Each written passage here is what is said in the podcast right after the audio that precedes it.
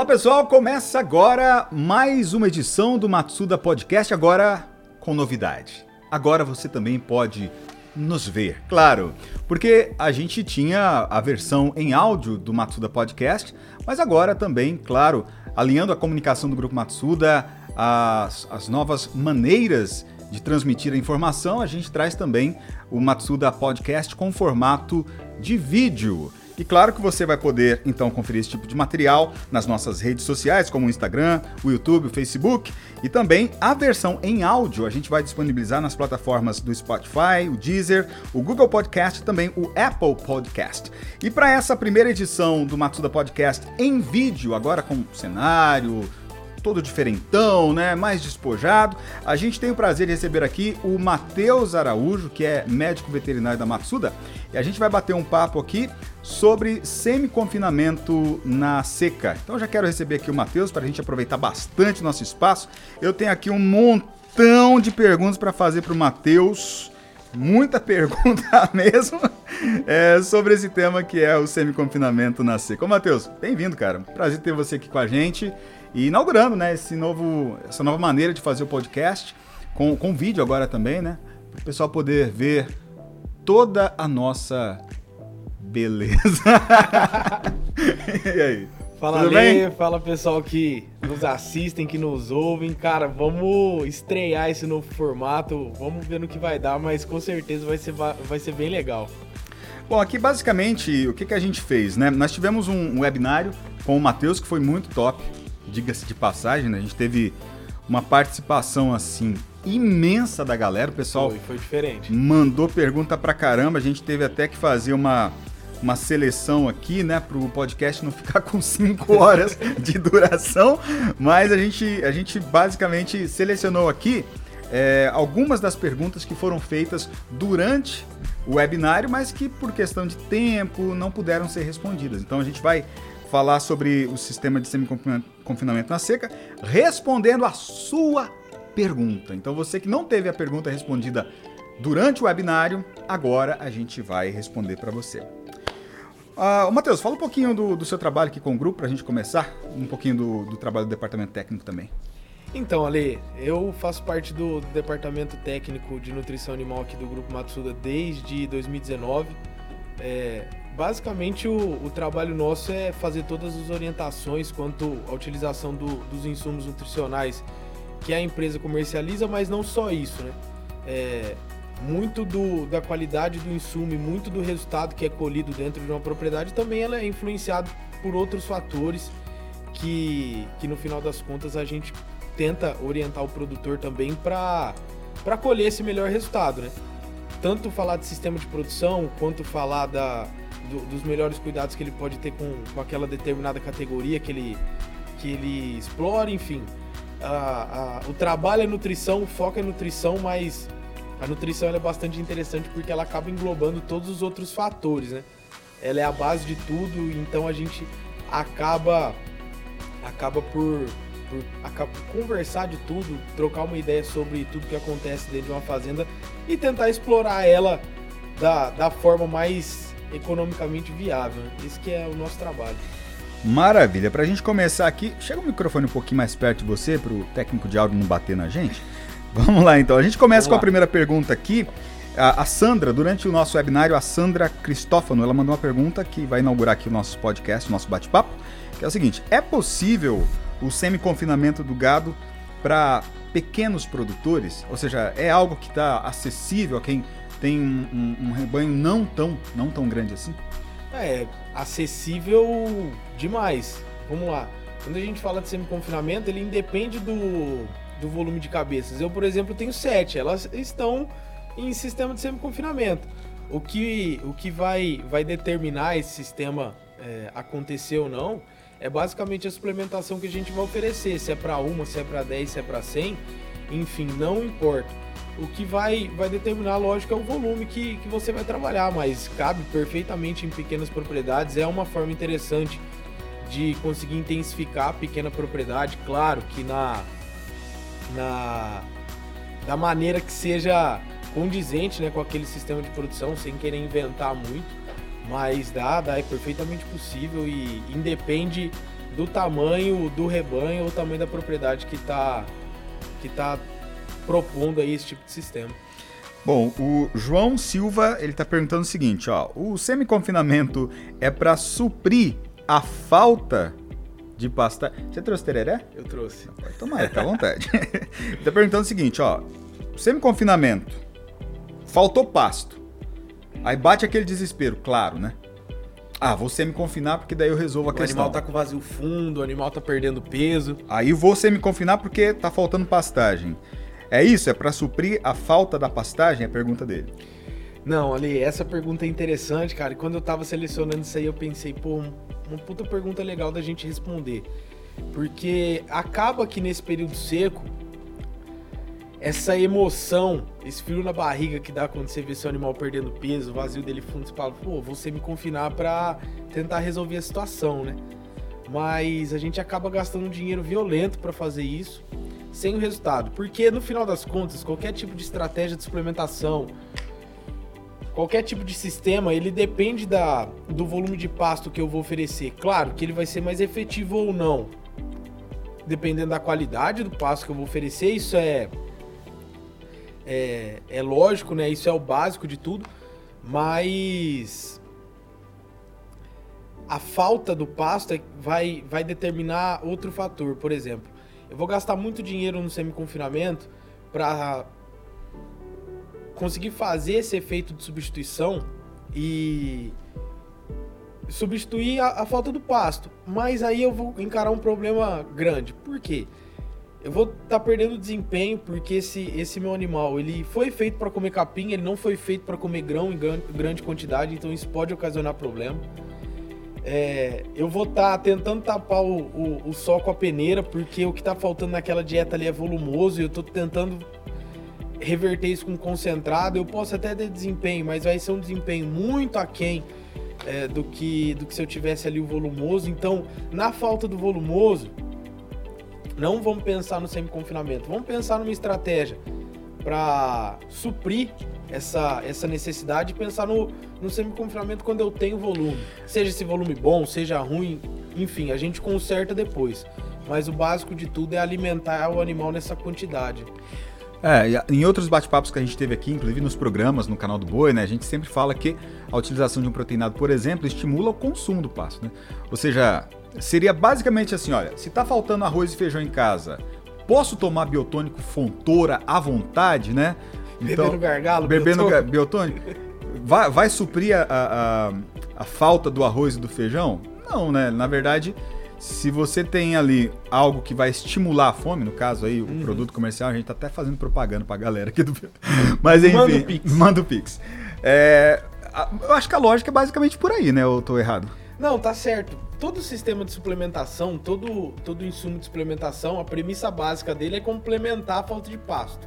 Ou complementar a falta de volumoso, seja feno, seja silagem, enfim, que você estiver utilizando. Se eu não tenho, eu já perco essa premissa. Então eu já começo errado. Já começo errado. Então, no, no final das contas, no, no frigir dos ovos, alguma coisa dentro desse sistema sem volumoso vai fazer com que você perca desempenho seja desempenho financeiro, porque eu tô colocando muita grana para alimentar meu animal com, com grãos, seja o baixo desempenho animal, porque essa quantidade de grãos muito provavelmente vai ocasionar problema, porque tá faltando fibra na dieta, isso vai virar uma bola de neve dentro do rumen, o animal vai ter problema ruminal, ele vai produzir menos saliva, ele vai comer menos, ele vai absorver menos, porque já vai estar tá tudo ruim dentro, dentro do, do sistema digestório dele, então não vai absorver legal. Então algum ponto vai dar errado. Então não comece um semi-confinamento sem uma reserva de volumoso adequada para alimentar os animais durante esse período de tempo. Bom, aqui tem uma pergunta da Sandra, outra per pergunta da Sandra, na verdade. Ah, e só, só para é, completar, a gente está com um monte de papel aqui e quando a gente foi selecionar as perguntas, é, elas, elas se complementaram. Tinha bastante pergunta que, que se complementaram, então a, a gente uniu aí as ideias, uniu os conceitos de cada, de cada pergunta para tentar atender todo mundo. Então, mesmo se a gente não responder a sua pergunta, com certeza sua dúvida vai estar aqui, ela vai ser respondida. ó, ó que legal. Aqui, basicamente, acho que a primeira parte da pergunta da, da Sandra é, já foi até respondida, porque ela pergunta o seguinte, ó, qual a melhor maneira de iniciar o planejamento semi-confinamento? Então, eu acho que pela sua resposta anterior aí, a questão de pastagem, né? Você a melhor ter... maneira é sempre analisar se você tem volumoso suficiente para alimentar os animais. E a partir daí o que mais? A partir daí, vamos lá. É, a gente vai precisar saber qual o, o, tipo de animal que vai ser posto dentro desse confinamento, desse semi-confinamento. Então, eu vou trabalhar com macho, hum. vou trabalhar com fêmea. Que peso que esses animais estão? Eles estão num peso ideal? Porque, vamos lá, Ontem mesmo no, no webinário a gente falou desse peso ideal. Eu vou tentar esmiuçar um pouco e, e tentar é, ilustrar alguns prejuízos que acontecem. Vamos lá. O sistema de semi-confinamento, ele basicamente é um sistema para acabar o animal. É aquela última suplementação, são os últimos dias de vida quando a gente fala de engorda. Então ele tem que sair dali, tem que ir pro gancho, ele tem que ir pro abate, tem que virar dinheiro. Por quê? Porque não adianta nada a gente fazer uma suplementação é, de ingestão alta, como é no semi-confinamento, depois voltar esse animal para um sal mineral. Ele vai perder desempenho depois, muito provavelmente perca peso. Então, o sistema de semi-confinamento é aquele último terço do campo. É onde o, o jogo acontece. É onde a, as coisas se decidem. Se eu pego um animal muito leve, muito provavelmente ou eu demore muito tempo para conseguir pôr o peso ideal de abate nele. Então meu sistema de semi-confinamento ele começa a ficar longo e caro. Isso não é interessante. A gente pode é, encurtar o período aí. Não, não é viável um sistema de semi-confinamento, dada as proporções, mas a gente está falando de uma média. Trabalhar aí com 90, 100 dias, 110 dias de semi-confinamento começa a ficar caro. A uhum. gente consegue é, levar, elevar o peso do animal numa suplementação mais branda antes para depois entrar num sistema de semi-confinamento por 60, 70, até 90 dias no máximo. Mais do que isso, acaba financeiramente não, não sendo interessante. Então, quando a gente fala de categoria ideal, de planejamento ideal, e quando a gente fala do animal que vai pôr, primeiro, peso. Qual o peso que tá? E eu preciso abater quando? Aqueles meus animais que estão com aquele determinado peso e eu preciso chegar com eles naquela, naquele determinado dia ou mês para ser abatidos, para realizar alguma estratégia de diminuição de taxa de lotação, o comércio, a fazenda precisa de caixa, enfim.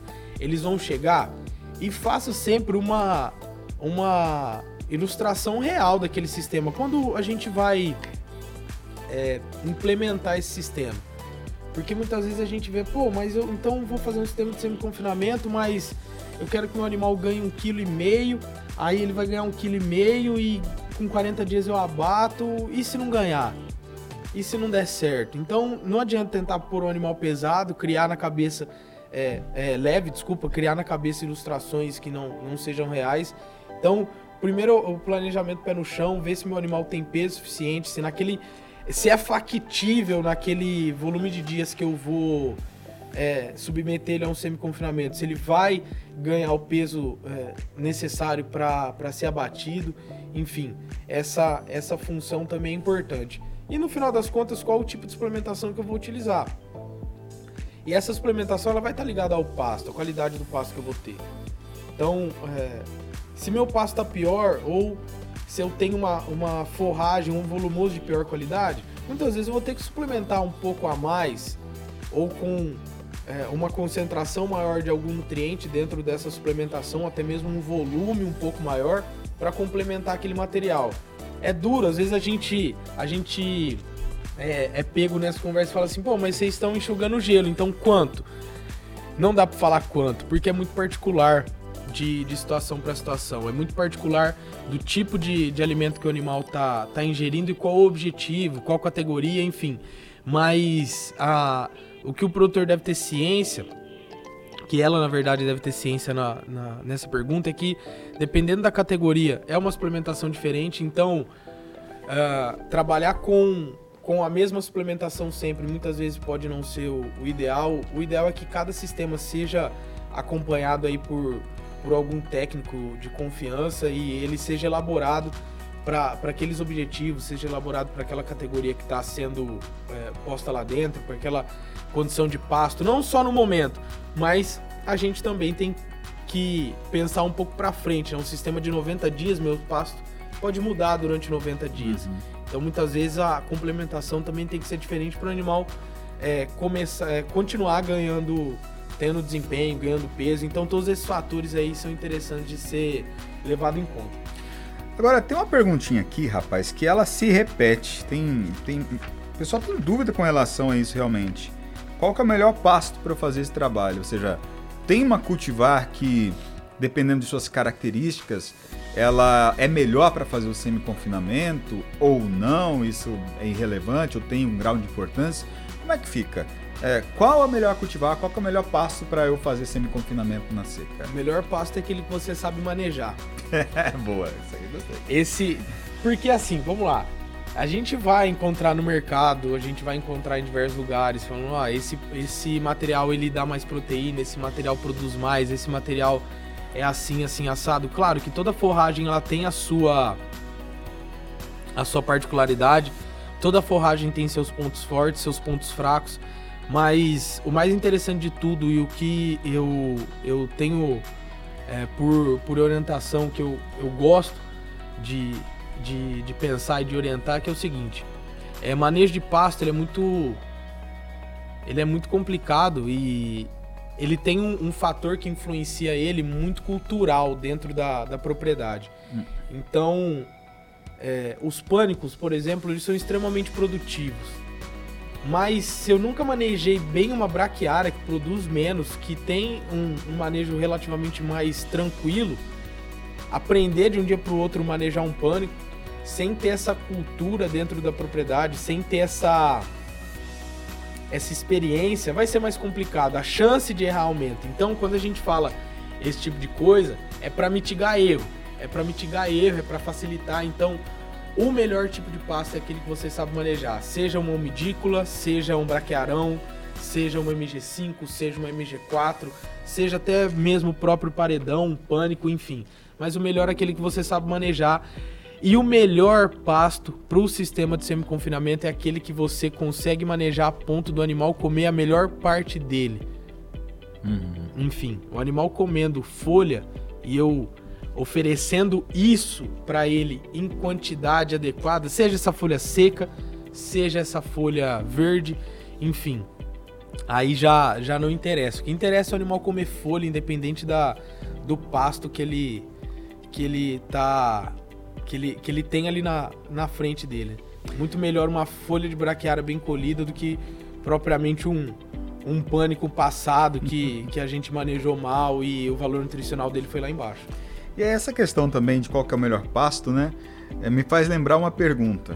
É, deixa eu ver se você mata essa aqui.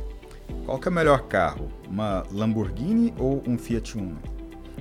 Depende onde você vai colocar ele. Esse é o ponto. Se você for colocar Lamborghini na terra, me dá um e, também, e, se eu te, e se eu te der a Lamborghini, quanto tempo você consegue ficar com ela antes que vença o primeiro IPVA? Rapidinho, né? Eu não fico com ela um mês. então a questão é essa, gente, né? Cada caso é um caso, cada situação é uma situação e eu passo... Mas isso é legal. Isso, é, esse bate-papo é legal. Eu, eu gosto dessa... O que, que é melhor? Não, não existe o melhor ou o pior. Claro que existem materiais que eles têm composição mais favorável para o animal. Existe existe esse melhor. Uhum. Existe esse melhor. Tá, mas muitas vezes esse melhor não é o melhor para aquela realidade que a gente tá que a gente tá na nossa frente ali. Não seria um melhor, digamos, absoluto. Às vezes é melhor para mim, porque. Mas não é melhor para mim. Vamos pensar. No meu caso, eu já tenho experiência de manejar, uh, sei lá, um braquearão. Uhum. Aí eu vou trabalhar com MG12. Então, em termos de manejo, não vai ficar tão diferente assim, porque a questão de produtividade do, do material. Então, é que é aquele negócio, ó, a produtividade é diferente, o, o sistema rotacionado ele vai ser diferente, mas é, é questão de cultura. Por exemplo, você nunca manejou pasto, você nunca fez sistema rotacionado, você nunca fez nada. Hum. e de repente você coloca uma planta extremamente produtiva naquele sistema, ela produz demais, você, nunca, você não tem experiência em ajuste de taxa de lotação, você não tem nada. Aí você começa no, no top. A chance de errar é muito grande. Então, okay. começa. Vamos pensar a pecuária como uma escada tecnológica. Não, não dá pra. Eu, eu até uso um, um, meme desse em algumas palestras minhas. É, você não sai de, da pecuária extensiva pro confinamento em um ano. Tem gente que faz, mas a chance de errar é muito grande. Então, se você uhum. vai degrau por degrau, se você escala essa tecnologia, se você criar cultura de fazer isso dentro da sua, da sua fazenda, dentro da sua empresa. E, gente, quando a gente fala em cultura, quem, quem é pecuarista sabe.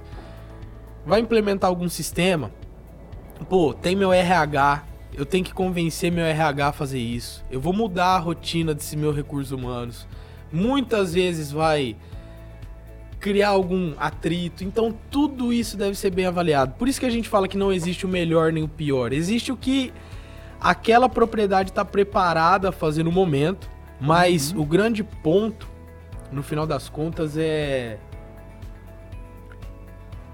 não estagnar nesse, nesse estamos preparados para fazer isso. É, é, é sempre um, um crescimento.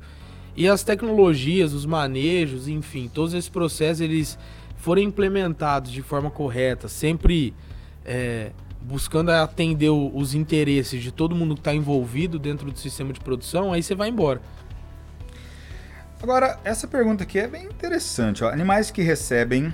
Deixa eu ver aqui. Animais que recebem o suplemento consomem menos pastagem? Porque assim, em tese, está fornecendo um suplemento mineral que, além dos minerais, tem proteína uhum. energia, tem grãos, tal, tal. E, bom, o animal vai consumir menos pasto quando ele recebe suplemento mineral no coxo? Então, o suplemento mineral não. Ah, eu, tem... eu, eu, não falei, desculpa, eu não falei o nome aqui. Essa pergunta foi da Milka Isabel. Então, suplemento mineral não, ele não tem esse, esse poder. Porque vamos, vamos avaliar aqui uma unidade animal de 450 quilos que consome aí 2% do seu peso vivo. Ela está consumindo 9 quilos de matéria seca por dia. No suplemento mineral, ela vai estar tá, ela vai estar tá consumindo aí 200, 300 gramas por dia. Não, não vai fazer esse efeito substitutivo. No sistema de semi-confinamento, como a gente está trabalhando com uma suplementação aí de maior volume, isso acontece. Mas também a partir de determinado volume. Não é com um quilo de, de alimento que eu é, favoreço essa, esse efeito de substituição. Mas a partir do momento que eu passo de 3, 4, 5 quilos de, de suplementação, aí sim, aí eu vou criar um efeito substitutivo, o animal ele vai diminuir o consumo de pasto, porém ele não diminui o consumo de matéria seca, ele diminui o consumo de pasto. Mas aí a gente vai entrar em fatores fisiológicos, em fatores bioquímicos, porque o animal ele começa a se saciar não agora só por volume, mas por é, bioquimicamente por é, sensações aí dentro do seu metabolismo é, devido à ingestão maior de, de, nutrientes, enfim. Então, uh, existe sim esse efeito de substituição, mas eu preciso trabalhar com uma quantidade bem, bem razoável de, de, de suplemento para ocasionar esse, esse efeito. Mas ele é interessante, tá? Ele é interessante porque vamos, vamos aprofundar um pouco isso aí. Porque a hora que eu começo a oferecer essa, essa suplementação de maior volume, eu afeto na taxa de lotação do meu pasto. Então muitas vezes é, acaba me sobrando um pouco mais de pasto, eu posso colocar a, algumas cabeças a mais. Existe essa existe essa influência. Existe essa influência. Claro que não é em todas as situações que a gente busca isso, tá? Porque existe também o efeito contrário de utilizar uma grande quantidade de grãos dentro da dieta do animal, que é principalmente afetar rumen e, e, ter prejuízo com isso, mas é um, é um efeito que existe. Muitas vezes não é efeito que a gente busca, muitas vezes não é efeito que a gente busca, e é um, um sistema também que ele começa a ficar é, financeiramente mais caro, não menos lucrativo, mas mais caro. Então é, é, são sistemas para ser avaliado, mas essa, esse efeito de substituição dependendo do tipo de suplementação, do volume, na verdade, ele, ele existe sim. Agora, em relação ao manejo do próprio produto, né, que a gente vai colocar ali no coxo para os animais. O Rovério Mimessi está perguntando o seguinte, né, na verdade perguntou durante a realização do nosso webinário técnico, ele mandou a seguinte pergunta: Qual a melhor estratégia em relação ao número de tratos que eu devo utilizar né, no fornecimento desta suplementação para os animais? Então, essa, essa pergunta é legal. Essa pergunta é bem legal. Porque o, o número de tratos, ele vai estar tá muito ligado a, ao volume também de suplemento que meu animal vai ingerir. Uhum. Porque vamos, vamos voltar ao primórdio dessa, dessa construção do bovino aí ao longo do, dos anos. Bom, o bovino foi um animal feito para degradar fibra, para de, degradar capim, para aproveitar tudo isso.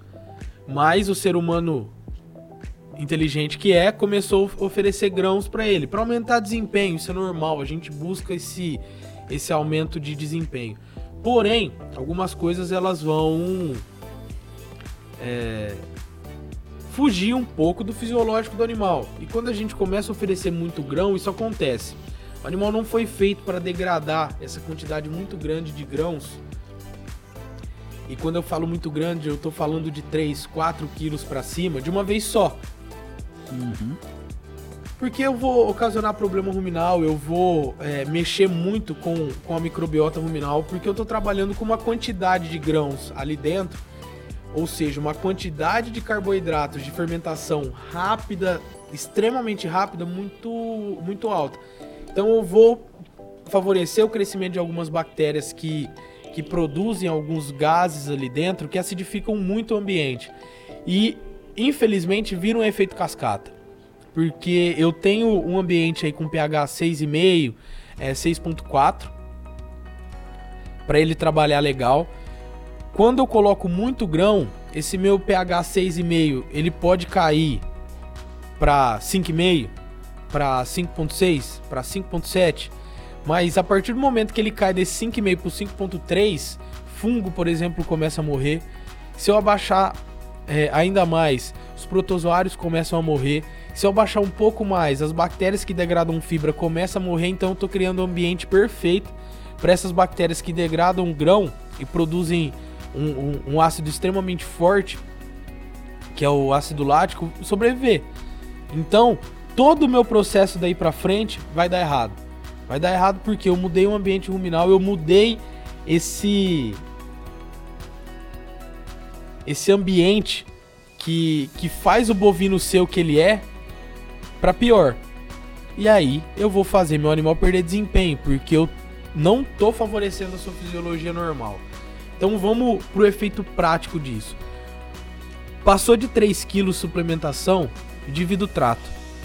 Divida o trato, é, forneça em pelo menos dois, justamente para que no momento que o animal é, que ele come esse grão, que ele ingira esse grão, tenha material volumoso ali dentro para mitigar a velocidade dessa fermentação. Não forneça tudo de uma vez, porque senão o animal ele não consegue produzir saliva para tamponar isso.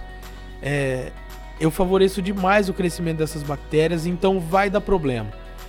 Essa pergunta é muito interessante e isso é muito fiel da balança, cara. É muito fiel da balança. Porque se eu tô colocando e expondo meu animal a uma dieta que vai prejudicar algum é, alguma parte desse desse componente que da ingestão até a saída das fezes, eu estou prejudicando o desempenho dele em algum momento. E o problema, se eu começo aqui já no, no início do processo, tudo que vem pela frente vai vai ter, ter algum problema. Então eu, eu prejudiquei o rumen consequentemente aquele material que vai para o intestino ele vai estar tá menos digerido ou muito daquilo que foi faltou aproveitar ali dentro do rumo. Então tá passando proteína, tá passando energia sem aproveitar, tá passando no final das contas dinheiro nosso.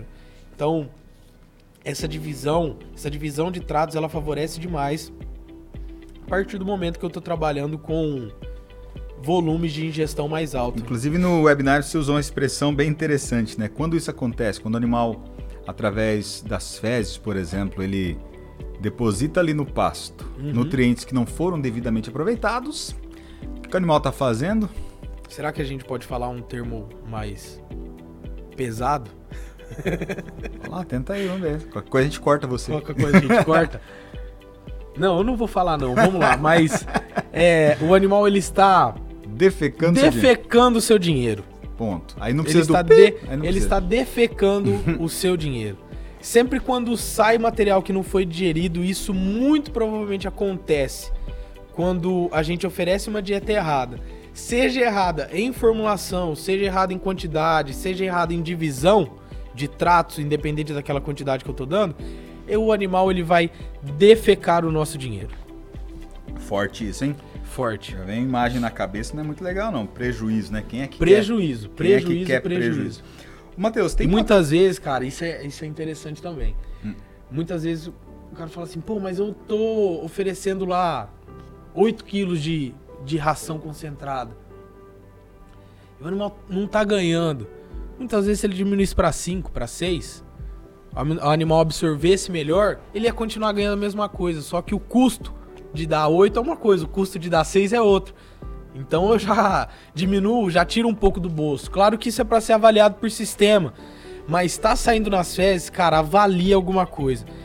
Tenta tenta ver como está sendo o trato, tenta ver como que tá o pasto, tenta ver se os animais estão é, se alimentando bem, tenta dividir trato, tenta mitigar, faz de tudo para não sair nada nas fezes, para sair nas fezes fibra saindo só fibra, com certeza o meu animal vai estar tá com desempenho melhor.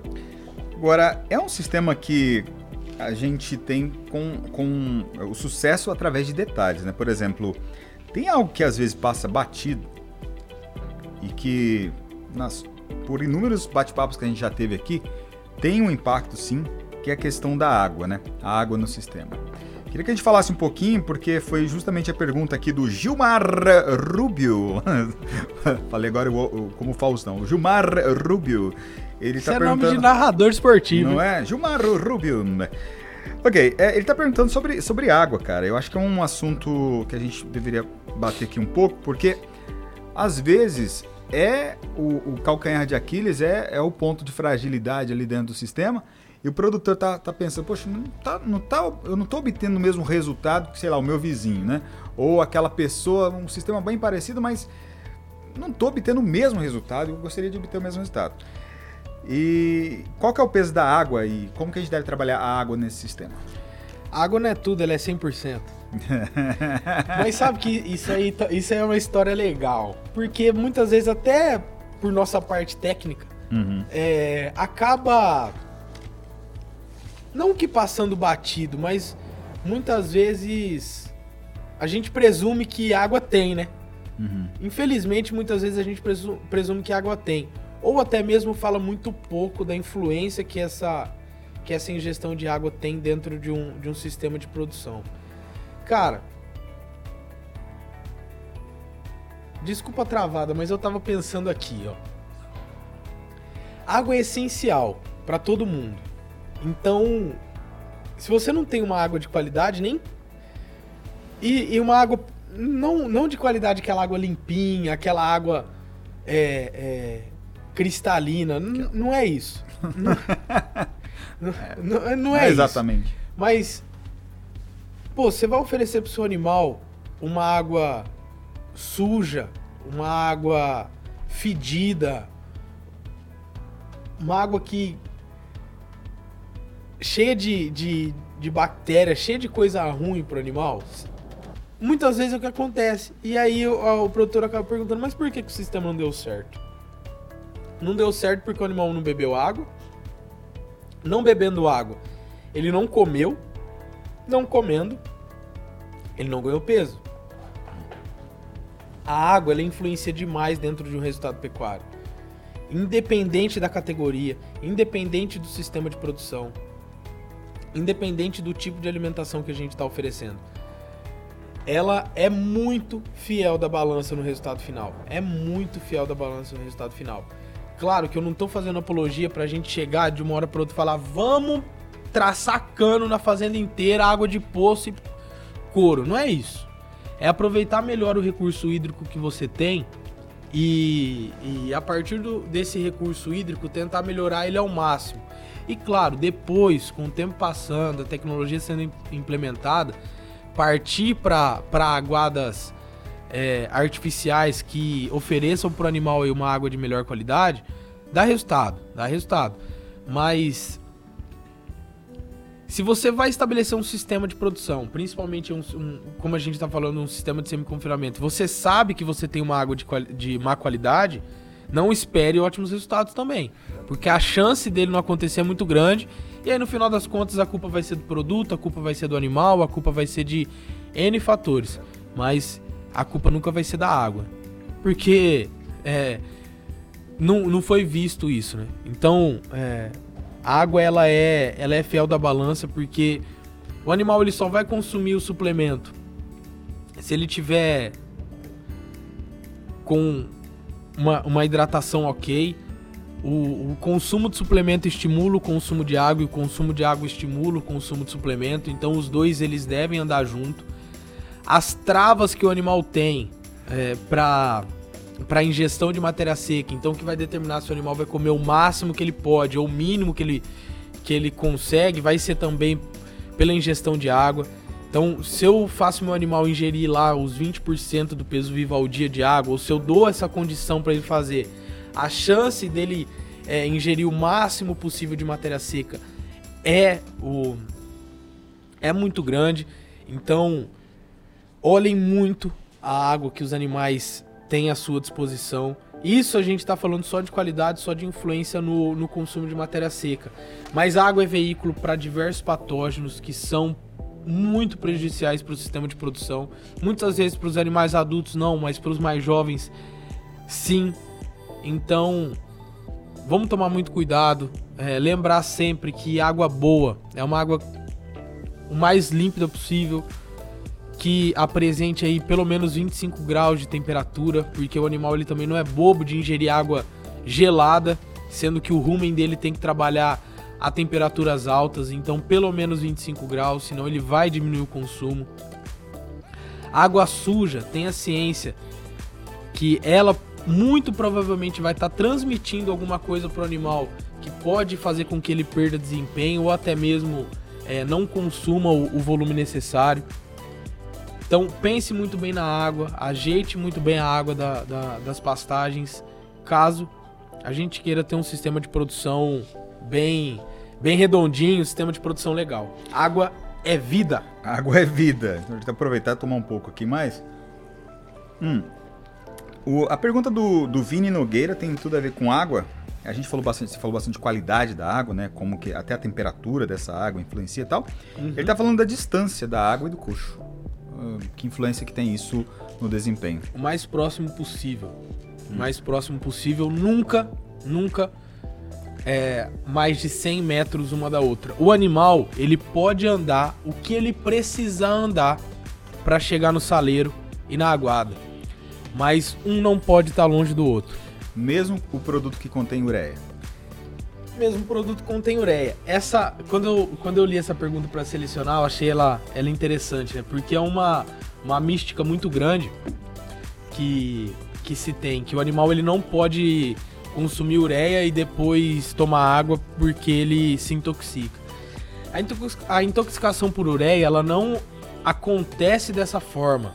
Muito, muito, muito, muito pelo contrário, ela não acontece dessa forma. A intoxicação por ureia, ela ficou famosa e a ureia realmente ela tem a sua dose letal para bovinos, isso é, é, é lógico, é claro. Mas o animal ele precisa consumir se ele não tiver adaptado 40 gramas de ureia para cada 100 quilos. Então, o consumo de um produto como esse, ele não passa nem perto de intoxicar. O animal pode beber água depois do, do consumo de, de um produto com ureia. Ele precisa beber água, porque o sal que está dentro daquele produto vai estimular o consumo de água, uhum. e o consumo de água vai estimular o consumo de sal, eu já falei isso. Mas a, a, o que intoxica por ureia e a forma mais comum de, de haver essa intoxicação e o porquê que isso foi é, casado com a água, porquê que se, se, criou essa mística. Porque sempre quando chove eu tenho, um co tenho no coxo ali um produto com ureia. Esse coxo não é drenado depois da chuva, a ureia volatiliza, ela vai tudo para a flor da água, então a concentração que teria naquele saco de 30 quilos, ela sobe tudo para a flor da água, aquela água tá salgadinha, tá gostosa, o animal bebe e, e acaba entrando em quadro de intoxicação. Mas não é porque tem muita ureia ali. É porque o volume de 30 kg de sal mineral se diluiu em um, um pouco de água. Um volume de 30 kg de, de ureia dentro de sal mineral se diluiu ali no, no volume de água, o animal bebeu tudo. E aí extrapolou muito além dos 40 gramas por quilo que ele precisa. A intoxicação por ureia ela só vem se forma o, o tal do poção dentro do coxo. Uhum. Se formar o tal do poção e tiver muito produto ali dentro e o animal beber, existe o risco. Caso não aconteça, não tem problema nenhum. Se choveu no coxo e escorreu, a ureia escorreu junto. Então não tem problema nenhum. Vamos usar a ureia, a ureia faz bem. a ureia faz bem. Ó, nossa última ainda do podcast. A, a última? última? A saideira aqui é do Vinícius Garcia. Ele diz o seguinte, ó. Como devemos preparar a suplementação no final das águas para semi-confinar na seca? Pois aqui na minha região, assim que param as chuvas, em poucos dias as pastagens começam a secar. Então, é, isso, isso é uma pergunta muito casada com a, a, a adaptação dentro do sistema de semi-confinamento. Vamos lá. A suplementação, em primeiro lugar, se ela estiver sendo sempre feita respeitando o parâmetro de pasto, respeitando categoria animal, a adaptação ela se torna muito tranquila. Então, vamos imaginar o seguinte cenário. Eu vou me confinar na seca, mas ainda está na água. Então, eu vou utilizar um produto específico para as águas, tá? Vou utilizar um produto específico para as águas até o dia que eu decidir me confinar. Não existe é, uma, uma suplementação que fala assim, não, você me confinar, então esse, esse é o produto pré-treino, por exemplo. Uhum. Esse é o pré-treino. Não, não é, não é bem desse jeito.